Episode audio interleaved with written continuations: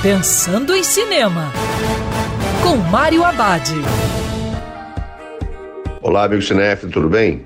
A dica de hoje para você curtir o seu sofá é Quase uma Rockstar, comédia dramática que já está disponível no streaming. A trama conta a história de Amber, garota de 17 anos que está no ensino médio. Ela mora no ônibus escolar junto com sua mãe alcoólatra e seu leal vira-lata. Elas estão nessa situação após serem expulsas de casa pelo ex-namorado da mãe. Mesmo tendo essa vida difícil, a jovem mantém uma energia positiva, focando em ajudar as pessoas ao seu redor. Quando uma tragédia ocorre em seu mundo, a vida da jovem é bastante afetada, mudando sua maneira de ver as coisas.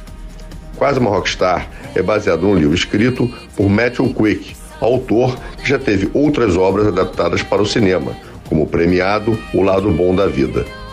Como em seus outros textos, Quase uma Rockstar lida com sofrimento e problemas do cotidiano de maneira bem-humorada e também nos provoca muitas reflexões durante a jornada de seus personagens.